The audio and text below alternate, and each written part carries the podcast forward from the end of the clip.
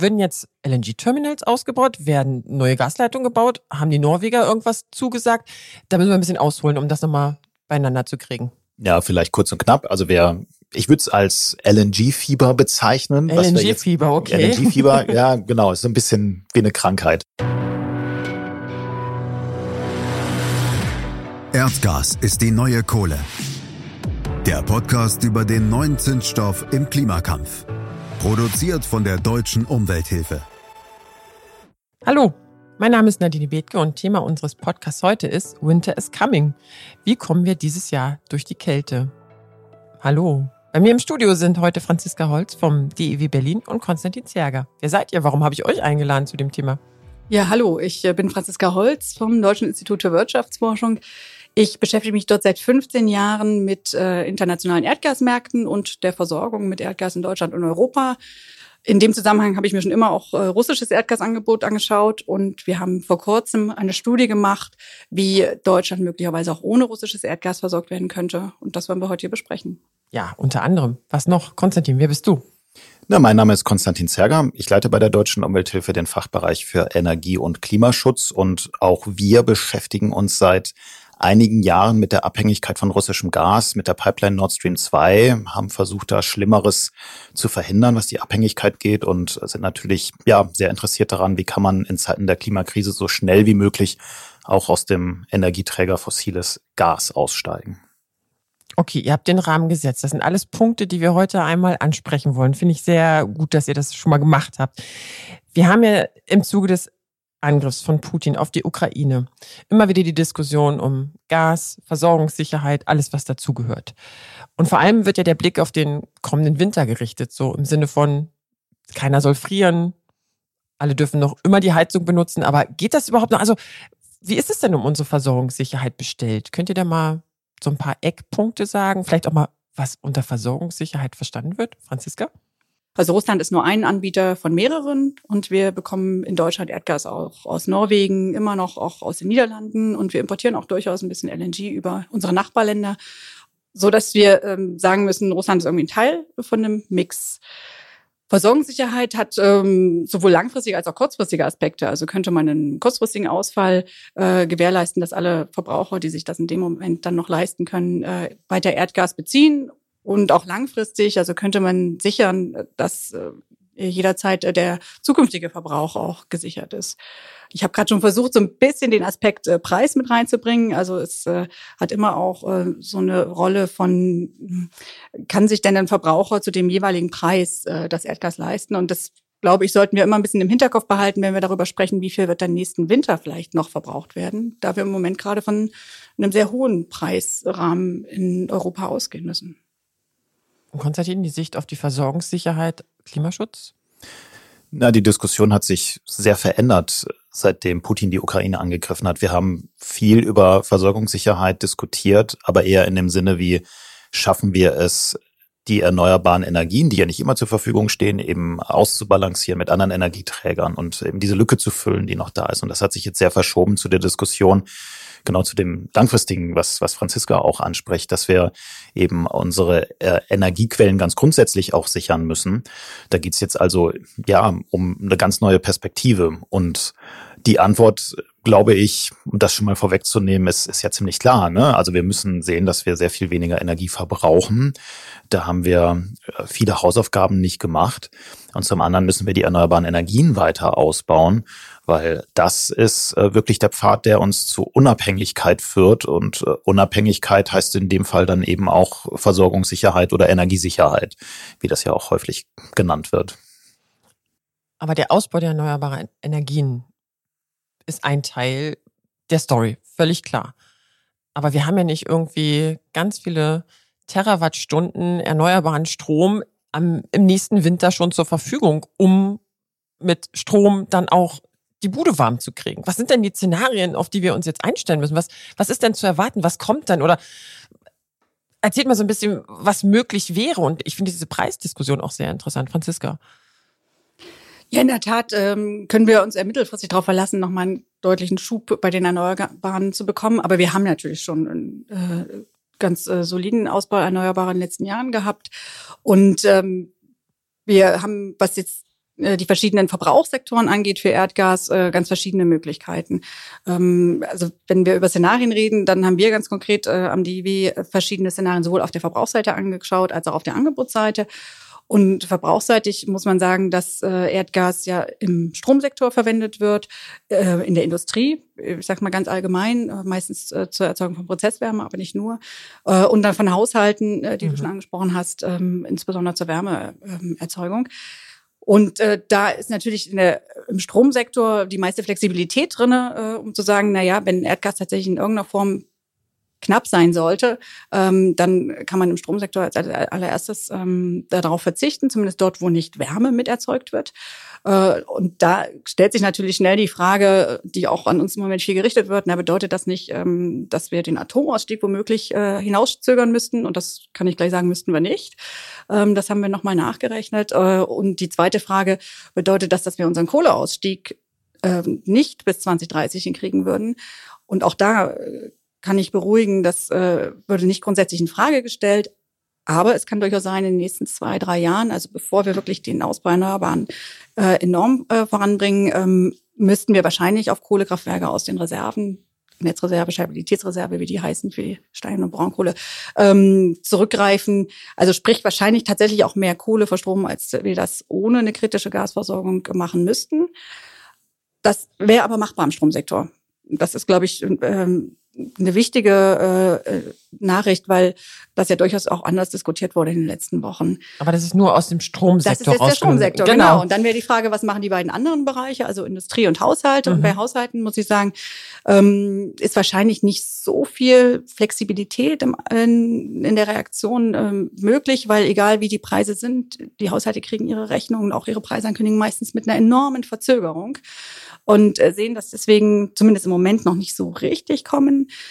Das mag nächsten Winter schon anders aussehen, aber ich sag mal, unter einer gewissen Temperatur will wahrscheinlich keiner gehen. Mhm. Ähm, so dass wir zum Beispiel bei unseren Berechnungen von einer sehr geringen Antwort, ähm, ja, Flexibilität der Haushalte ausgegangen sind. Also wir möchten auf gar keinen Fall sagen, äh, hier, ihr Haushalte müsst jetzt frieren äh, unbedingt. Aber natürlich kann jeder ein, zwei Grad kälter stellen. Das möchte ich nicht in Abrede stellen. Ähm, der andere Sektor, der wirklich wahrscheinlich viel ähm, an Energieeinsparungen leisten müsste, wäre die Industrie. Und äh, in der Industrie kann man so ein bisschen unterscheiden, dass das einerseits einfach aufgrund der hohen Preise, die wir schon seit letztem Sommer, also Sommer 2021 sehen, ähm, Nachfrage zurückgefahren wurde, und dann ist die Frage, inwiefern das aufgrund einfach der Preise in einem, ja, in einem Rahmen, der nicht jetzt unbedingt Wirtschaftsleistung beeinflusst, äh, äh, noch gemacht werden kann oder ob wir dann in eine Situation gehen, wo tatsächlich auch industrielle Produktion zurückgefahren wird. Ähm, was natürlich für die Politik ein schwieriges Thema ist, weil dann reden wir davon, weniger Wirtschaftswachstum zu haben, als wir andernfalls gehabt hätten weswegen das ja so kontrovers im Moment diskutiert wird. Aber wir sehen da schon die Möglichkeit mit einem mit dem äh, BIP-Verlust, der tragbar ist, also der definitiv nicht mehr als das, was wir bei Corona hatten 2020, vielleicht auch sicher weniger, äh, da eine Möglichkeit, um 30 Prozent äh, ungefähr die Nachfrage einzusparen. Also dass die Industrie dann 30 Prozent ja. weniger Erdgas für ihre Prozesse zur Verfügung hat. Wer entscheidet denn das? Muss das die Politik entscheiden? Nein. Das müssen die Unternehmen entscheiden. Das müssen die Unternehmen entscheiden. Das heißt, sie müssen das Thema Preise, was du angesprochen hast, äh, sie müssen dieses Preissignal auch sehen. Hohe Preise. Aber das ist ja ein Riesenproblem, wenn die Politik dann eingreift und diese Preissignale zerstört. Äh, sowohl für Verbraucher, Stichwort Tankrabatt, als auch für die angekündigten oder vollzogenen Preissenkungen für die Industrie. Absolut. Ähm, da bin ich vollkommen deiner Meinung. Dass, dann haben wir ein Problem, um diese Ein äh, Einsparungsnotwendigkeit äh, zu realisieren. Also es ist mir wirklich unverständlich, warum wir das Preissignal im Moment nicht wirken lassen. Wobei man ja fairerweise sagen muss, dass wenn wir jetzt alle hier an die Industrie denken, wir uns, glaube ich, vorstellen kann, dass Preissignale da auch zu vernünftigen unternehmerischen Entscheidungen führen, die auch tragbar sind, die auch volkswirtschaftlich tragbar sind. Wenn ich jetzt an Verbraucherinnen und Verbraucher denke, die heizen möchten und vielleicht auch müssen, dann sieht es ja ein bisschen was anderes aus. Und da würde ich immer argumentieren, dass man da auch eine soziale Abfederung tatsächlich braucht, um niemanden in der Energiearmut stürzen zu lassen.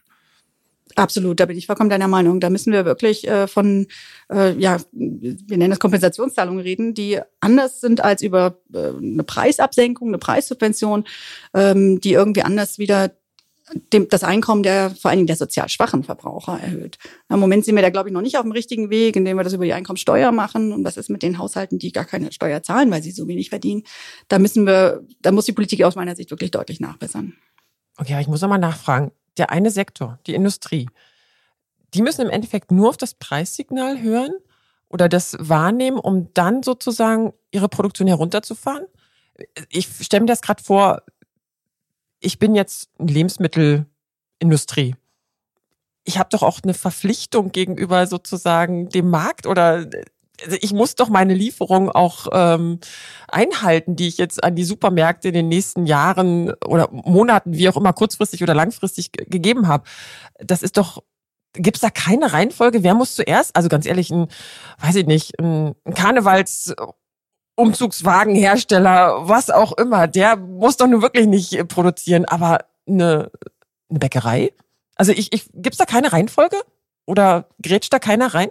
Also jetzt für diese marktlichen Anpassungen, über die wir bisher geredet haben, gibt es keine Reihenfolge, sondern da muss man halt sagen, derjenige, der mm, einen Abnehmer hat, der eben vielleicht auch bereit ist, sein Produkt zu einem höheren Preis aufgrund mhm. der höheren Kosten abzunehmen, der wird halt auch die höhere Zahlungsbereitschaft für das Erdgas haben. Ähm, und ein Karnevalswagenvertreiber, der sich jetzt ab nächstes Jahr aufgrund von Corona nochmal Karneval stattfindet, äh, hat diese hohe Zahlungsbereitschaft dann eben nicht. Ähm, aber Du sprichst mit der Priorisierung noch ein weiteres Thema an. Das ist, wenn Erdgas tatsächlich kurzfristig knapp sein sollte, mhm. dann gibt es äh, eine gewisse Priorisierung, die vorgesehen ist äh, für eine Notfallversorgung, ähm, wo halt mh, aber eher große, größere ähm, Bereiche priorisiert werden. Also im Sinne von Haushalte werden dann immer beliefert. Okay. Ähm, dann gab es größere Abschaltungen, die einfach dann festgelegt sind. Aber das ist erst ein naja, Notfall. Der muss ein Notfall erst passieren. Detail erst ausgestaltet werden müssen ah, tatsächlich, okay. weil wir diese Situation noch nie hatten. Aber das ist ja auch mhm. ein Szenario für den nächsten Winter. Also damit müssen wir doch auch rechnen oder damit müssen wir doch mit mitdenken. Wir können es doch nicht links liegen lassen. Also wir haben ja jetzt gerade in den letzten Tagen gesehen, da wird in Polen einfach mal von der Gazprom der Hahn zugedreht. Für Bulgarien wird der Gashahn zugedreht. Was kommt denn noch? Also wir müssen doch alle Szenarien mit offenen Schirm haben, um im nächsten Winter durch die Kälte zu kommen. Also. Na, wir, ja, vielleicht, aber vor allen Dingen muss das äh, in dem Fall das äh, Wirtschaftsministerium und dann die ähm, dazugehörigen äh, Agenturen, also vor allem die Bundesnetzagentur auch auf dem Schirm haben, falls wir wirklich so eine Ausfallsituation haben. Ich bin da aber äh, deutlich optimistischer, als das jetzt gerade durchklingt, eben weil wir in Deutschland auch aus so vielen anderen Quellen Erdgas okay. bekommen. Also sprich, wenn Gazprom uns den, den äh, Gashahn zudreht, dann haben wir immer noch äh, das Gas aus Norwegen, was auch einen substanziellen Teil äh, unserer Versorgung ausmacht, also auch bis zu einem Drittel ausmachen kann, aus den Niederlanden über LNG. Und dann haben wir unsere Speicher, die wir jetzt im Sommer gerade wieder befüllen, so dass ich da deutlich optimistischer bin, ob wir wirklich in so eine Notfallsituation kommen. Ich glaube, das ist nicht unbedingt, aber natürlich muss das, äh, ähm, muss das bei den verantwortlichen Behörden mitgedacht werden. Alles klar, ein Szenario, was die mit auf dem Schirm haben müssen. Aber ihr habt dir das ein Gutachten im Frühling jetzt rausgebracht. Wie ist denn das angekommen, beispielsweise bei der Bundesregierung? Was haben die denn dazu gesagt? Haben die überhaupt das zur Kenntnis genommen? Nicht offiziell. also sprich, sie haben uns nicht angesprochen. Ähm, wir sind da in, in losen Diskussionsrunden mit involviert, wo aber äh, eine größere Anzahl von Vorschlägen auch auf dem Tisch liegen, weil ja gar nicht klar ist, ob äh, sich die deutsche Regierung dazu entschließen wird, einen Boykott russischer Energie- bzw. Erdgaslieferungen äh, zu entscheiden. Und, und da gibt es ja auch andere volkswirtschaftliche Vorschläge, so wie einen Zoll einzuführen oder ähm, Preisspitzen zu kappen. In solchen Diskussionen sind wir mit äh, sind wir mit involviert, aber ich sag mal eine Grundsatzdiskussion über unsere Zahlen gab es jetzt nicht.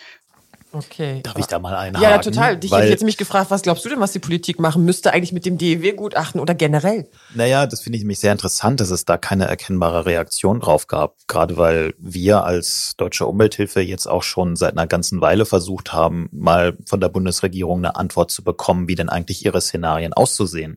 Also mit welchem Krisenszenario wird dort eigentlich gerechnet? Von was für verbleibenden Liefermengen geht man eigentlich da im Ministerium von Robert Habeck aus? Und was muss dann auch die Antwort drauf sein? Und äh, natürlich auch die Frage, muss ich eine neue Infrastruktur dafür schaffen in Form von neuen Flüssigerdgasterminals an der Küste, wo ja schon heftig investiert wird, politisch auch investiert wird, jetzt mit veränderten Rahmenbedingungen. Das geht ja wirklich Schlag auf Schlag. Aber wir haben bisher da keine Antwort gekriegt und ich habe bisher auch nichts dazu lesen können. Und wir treffen hier große Entscheidungen über eine große fossile Infrastruktur. Das sind die größten Investitionsentscheidungen da im Energiesektor für, für neue Anlagen, die wir seit Jahrzehnten gesehen haben. Und wir haben keine Datengrundlage dafür.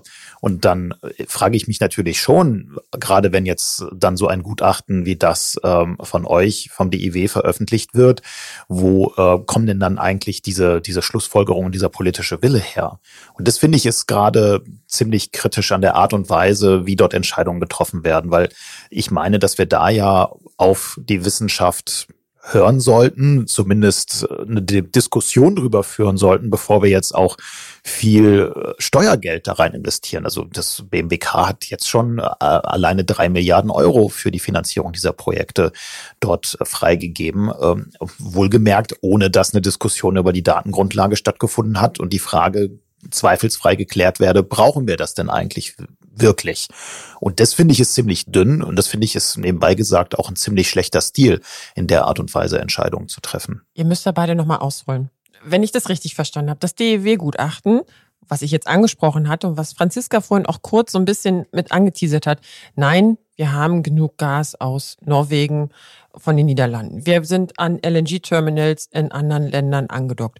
Und du sagst jetzt, Konstantin, es gibt irgendwelche Bestrebungen von irgendwelchen Ausbau. Was soll denn ausgebaut werden? Würden jetzt LNG-Terminals ausgebaut? Werden neue Gasleitungen gebaut? Haben die Norweger irgendwas zugesagt? Da müssen wir ein bisschen ausholen, um das nochmal beieinander zu kriegen. Ja, vielleicht kurz und knapp. Also wer ich würde es als LNG-Fieber bezeichnen. LNG-Fieber, okay. LNG-Fieber, ja, genau, ist so ein bisschen wie eine Krankheit.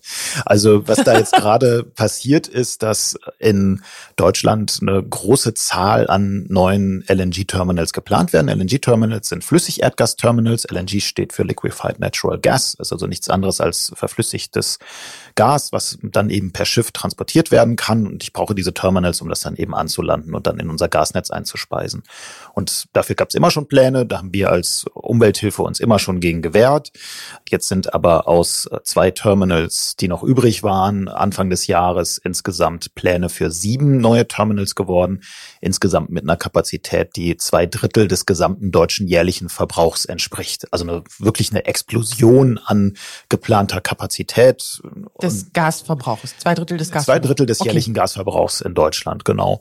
Und das ähm, kommt jetzt so ein bisschen Knall auf Fall wird in dieser Krisensituation so entschieden und soll eben eine Antwort der Bundesregierung darauf sein, eben auch gewappnet zu sein, um, ja, wenn Russland den Gas abschalten sollte oder wir uns dazu durchringen können, gänzlich auf das russische Gas zu verzichten, dann eben auch eine Alternative zu haben.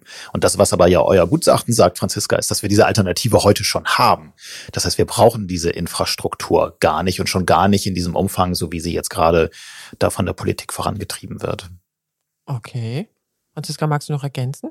Hat Konstantin irgendwas vergessen oder magst du zu dem Gutachten noch na, ähm, vielleicht nochmal grundsätzlich, wir haben halt im Moment kein LNG-Terminal in Deutschland. Genau. Das ist, glaube ich, so eine äh, grundsätzliche Frage, die jetzt im Moment viele Leute stellen.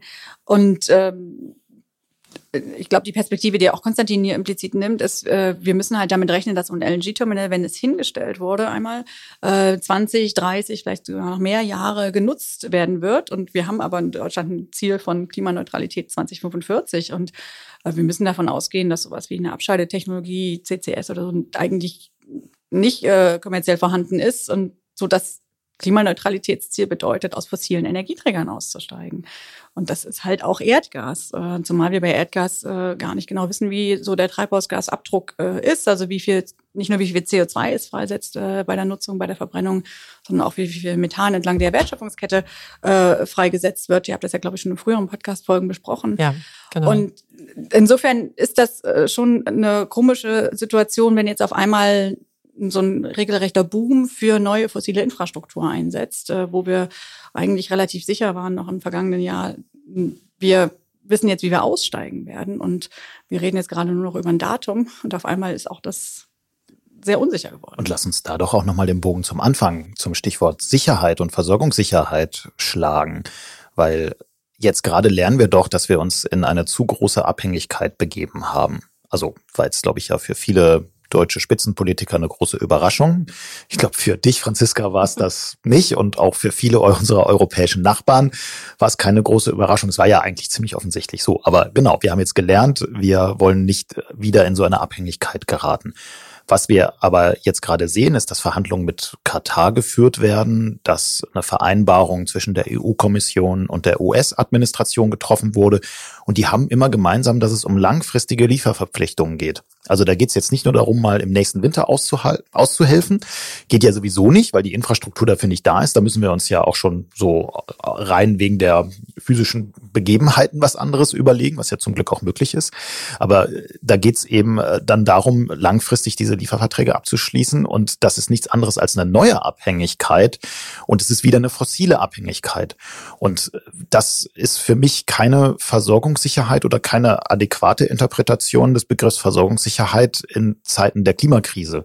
Und nur weil wir jetzt gerade die schrecklichen Ereignisse in der Ukraine sehen und Putin seinen schrecklichen Angriff auf die Ukraine durchgeführt hat und wir da eben jetzt ein großes Thema mit russischem Gas haben, heißt das ja nicht, dass diese andere Krise inzwischen weggegangen wäre. Die ist ja nach wie vor genauso ungelöst, die Klimakrise. Deshalb müssen wir jetzt eben in dieser Phase, wo wir schnelle Veränderungen anstoßen müssen und können, die eben auch in die richtige Richtung bringen. Und dazu zählt das definitiv nicht, eine Infrastruktur zu schaffen, die eine lange wirtschaftliche und technische Lebensdauer hat, die nur geeignet ist, um fossile Energie zu importieren und die damit dann noch eine neue Abhängigkeit schafft. Das ist total der Schuss in den Ofen.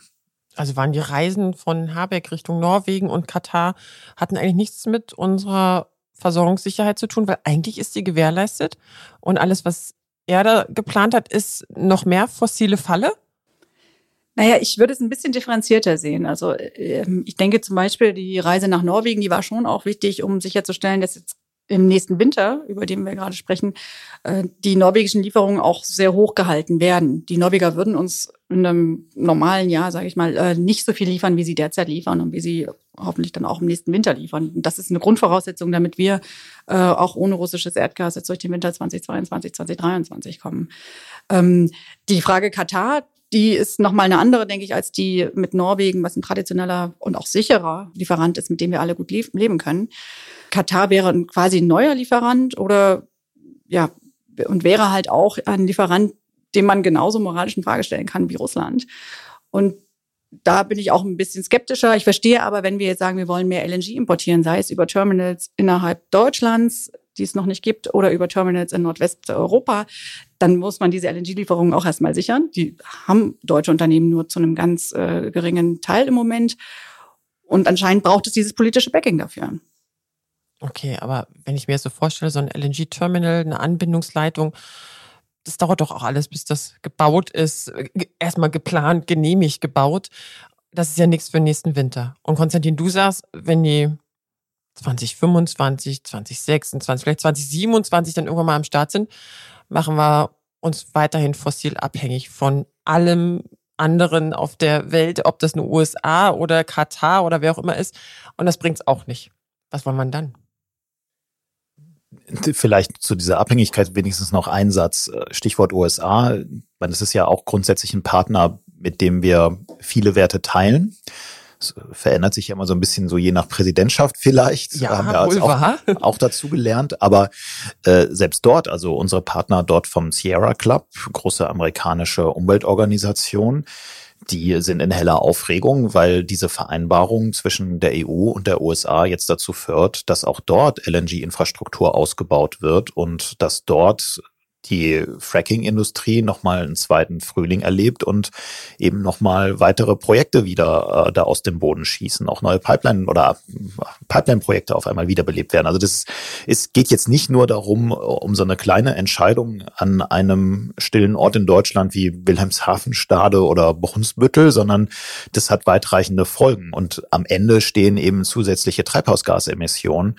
Und das ist das ganz, ganz große Problem. Und das finde ich ist auch das Problem an diesem Trip Trip von Robert Habeck nach Katar gewesen, weil auch da geht es darum, äh, langfristige Lieferverträge abzuschließen, zumindest aus Sicht von Katar. Und das bedeutet eben auch die Absicherung einer weiteren langen Förderung aus äh, fossilen Quellen. Und das können wir uns eigentlich gar nicht, oder was könnte eigentlich, das können wir uns definitiv nicht mehr erlauben. Das, das ist völlig klar, dass wir keine neue Förderung von Öl und Gas mehr anfangen können. Dann reißen wir das 1,5 Grad Ziel. So, aber was sind die Alternativen? Hast du ja gefragt. Ja. Was machen wir denn dann? Also Energieeinsparung steht an erster Stelle. Wir müssen jetzt sehen, dass wir schnell in allen Sektoren Maßnahmen ergreifen, die möglichst schnell wirken. Da gibt es Dinge, die ganz schnell gehen, wie das Tempolimit. Das kann man sofort entscheiden. Das wirkt vom ersten Tag an, an dem man es verabschiedet hat ähm, zielt jetzt nicht direkt auf Gas, aber auf Öl, was ja auch nochmal ein anderer wichtiger Aspekt ist. Und ähm, dann brauchen wir dringend einen Booster für den Einbau von Wärmepumpen. Wir brauchen eigentlich die Gigafactories für Wärmepumpen und wir brauchen dafür eine politische Initiative, die den Herstellern auch die Sicherheit schafft, dass sie diese Investitionen jetzt tätigen können. Wir brauchen einen, auch einen Booster für Fachkräfte, eine Art Bootcamp, ja, für die Installation von Wärmepumpen, dass man auch das Handwerk fit macht, noch mehr Wärmepumpen einzubauen. Und ähm, genau, bei der Industrie geht's dann weiter. Das hat Franziska ja eingangs schon ähm, er, erwähnt und, und erläutert, dass da ja auch große Potenziale sind, um Energieverbrauch zu reduzieren. Und ich glaube, das ist eigentlich das Gebot der Stunde. Und das Gute ist ja, dass das auch was ist, was uns nicht nur dabei helfen wird, unabhängiger zu werden von russischen Energielieferungen, sondern das ist auch etwas, was uns helfen wird, um unabhängiger von fossilen Energielieferungen insgesamt zu werden und damit ein ganz, ganz wichtiger und entscheidender Beitrag zur Erreichung der Klimaziele wäre. Bootcamps. Brauchst du auch noch ein paar Bootcamps, Franziska? Was stellst du dir vor? Ich würde mal sagen, so ein Bootcamp Ausbau Erneuerbare würde mir jetzt noch einfallen. Ja, erneuerbare Energien ist das eine, eher angebotsseitig aus meiner Sicht. Äh, und ich würde aber auch wirklich wichtig sehen auf der Nachfrageseite, also auf der Seite der Nutzung äh, von Energie, dass wir jetzt äh, sehr zügig umstellen müssen auf Elektrifizierung, also dass wir mehr Strom nutzen anstatt ähm, Energieträger, die häufig fossil sind. Ähm, das wissen wir alle schon für den Verkehr, wo wir äh, eine starke Umstellung auf Elektromobilität äh, angeschoben haben. Aber das betrifft ja auch die Wärmeerzeugung. Äh, Wärmepumpen für Einfamilienhäuser sind das eine, aber es sind auch Mehrfamilienhäuser oder auch ja die großskalige Wärmeerzeugung in Stadtwerken. Und dann halt ganz wichtig auch wieder in der Industrie. Und da ist das nicht immer einfach und schnell zu machen, sondern das betrifft wirklich auch eine Umstellung der Prozesse, teilweise auf Strom, teilweise dann auf strombasierte neue Energieträger. Grüner Wasserstoff ist hier das Stichwort äh, oder vielleicht sogar synthetisches Methan. Und da muss jetzt viel passieren, sowohl erstmal vielleicht noch forschungsseitig als auch dann wirklich im Rollout äh, von neuen äh, Energienutzungsprozessen.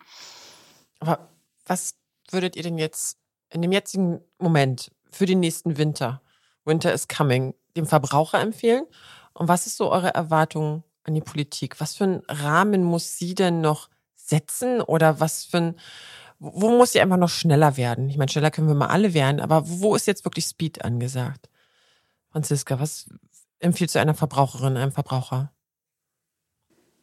Ähm, ja, ich würde Energieeinsparungen erstmal äh, empfehlen und dann muss man gucken, wie die Anreize sind, um diese Energieeinsparung auch zu realisieren. Also kann man sich kurzfristig vielleicht ähm, ähm, auch von seinem Gasverbrauch lösen, ein Solarpanel aufs Dach setzen, aber das ist ein, das ist ein Handwerkerproblem. Genau, genau aber das, das ist auch das, das Eigenheim, der genau. private genau. Häuslebesitzer, genau, genau, richtig. Aber auch die haben natürlich äh, das Handwerkerproblem, was wir gerade schon angesprochen haben.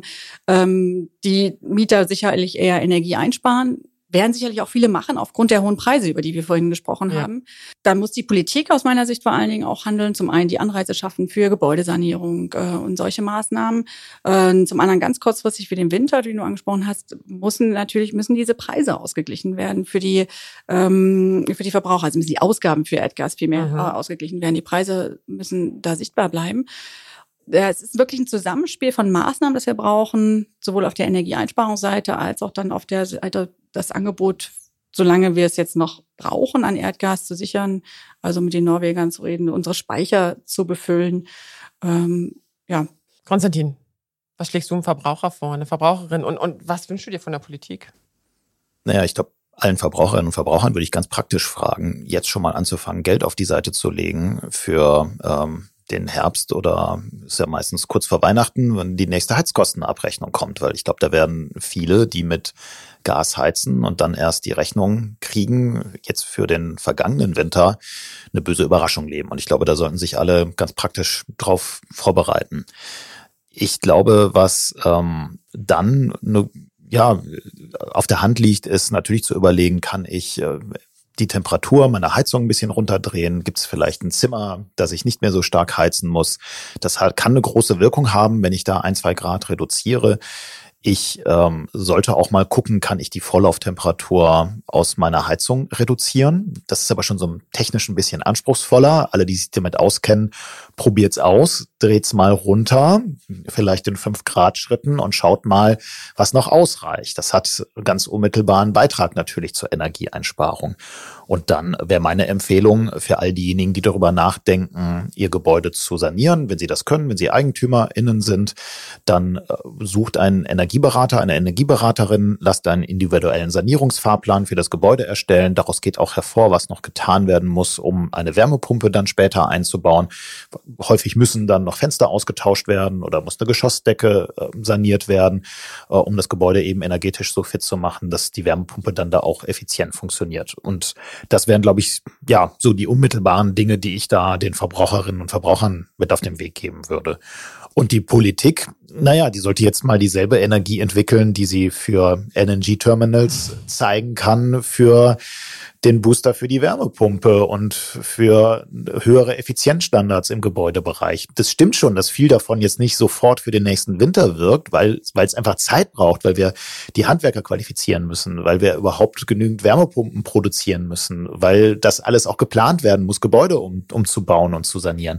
Aber desto wichtiger ist es ja, damit schnell anzufangen, weil der letzte, nächste Winter wird ja sicherlich nicht der letzte sein ähm, wenn die Klimakrise das noch zulässt, so dass äh, das wirklich ganz, ganz dringend angezeigt ist, das zu tun. Es ist für mich auch eine riesen Enttäuschung, dass das im Osterpaket der Bundesregierung noch nicht mit drin war. Es sind tolle Sachen für Erneuerbare verabschiedet worden. Es ist wirklich historisch, wie der Ausbau erneuerbarer Energien damit vorangebracht wurde. Aber es ist leider ein ebenso historisches Versagen, dass da die Energieeffizienzmaßnahmen, höhere Effizienzstandards einfach ausgespart wurden. Ich hoffe sehr, ich hoffe wirklich sehr, dass das jetzt möglichst schnell nachgereicht wird. Okay. Ich glaube aber auch, alles, was ihr jetzt gesagt habt, sind ja Maßnahmen, wo man jetzt auch echt viel Geld in die Hand nehmen muss. Jeder Einzelne, es hört sich so ein bisschen danach an, aber es ist ja auch ein Geld in die Hand nehmen für eine Zukunft, die ja letztlich auch komplett ohne fossile Energie sein soll. Also ich meine, das, was wir jetzt mit Norwegen vielleicht vereinbart haben, ist ja auch ein Auslaufmodell. Und das, was da an LNG über Seebrücke oder Rotterdam kommt, ist ja auch ein Auslaufmodell. Also es ist ja nicht nur in den nächsten Winter hinein gedacht. Ich glaube, das müssen wir einfach nochmal ganz klar mit formulieren und sagen, es ist ja nicht nur für jetzt, nur weil Putin die Ukraine angegriffen hat und jetzt irgendwie der Gas Hahn gegebenenfalls zugedreht werden könnte. Es ist ja eine Investition in eine treibhausgasneutrale Zukunft. Um es vielleicht mal auf den Punkt zu bringen, also wer behauptet, dass Versorgungssicherheit mit fossilen Energieträgern möglich wäre, egal woher die kommen, der täuscht eigentlich falsche Tatsachen vor, weil das kann nicht mehr sein in Zeiten der Klimakrise, sondern die Versorgungssicherheit, die echte, die wird es nur mit erneuerbaren Energien geben. Alles klar. Da sind ein paar Booster die vor der Tür warten. Ein paar Bootcamps, in die wir alle müssen. Ich bin gespannt drauf. Vielen herzlichen Dank. Wunderbar. Das war echt aufschlussreich und ich glaube, der Weg, den wir alle gehen müssen, ist nicht kurzfristig bis zum nächsten Winter zu denken, sondern alles andere, was dann noch kommt, Stichwort Klimakrise. Wir bereiten uns ja eigentlich nur auf das vor, was hier noch, was, was uns eh noch blüht und wo wir im Endeffekt jetzt den richtigen Schritt gehen können, damit die fossile Falle nicht wieder zuschnappt oder nicht zu schnell zuschnappt. Ich danke euch herzlich. Vergesst nicht, unseren Podcast zu teilen und zu abonnieren. Alle Infos wie immer auf duh.de slash podcast. Und das war's auch schon wieder mit der zweiten Staffel. Erdgas ist die neue Kohle. Ich hoffe, es hat euch beim Zuhören Spaß gemacht. Ich bin gespannt, ob mir mal jemand eine E-Mail schreibt und sagt, Nadine, das taugt was, das war toll, ich freue mich auf die dritte Staffel. Mal sehen. Aber ich kann schon mal den Hinweis geben, wir haben neues Podcast-Format aufgesetzt und der startet auch demnächst. Stadt sucht Wärme. Bis dahin, ciao, ciao. Das war Erdgas ist die neue Kohle. Der Podcast über den neuen Zündstoff im Klimakampf. Weitere Informationen rund um das Thema Erdgas und saubere Alternativen finden Sie auf duh.de.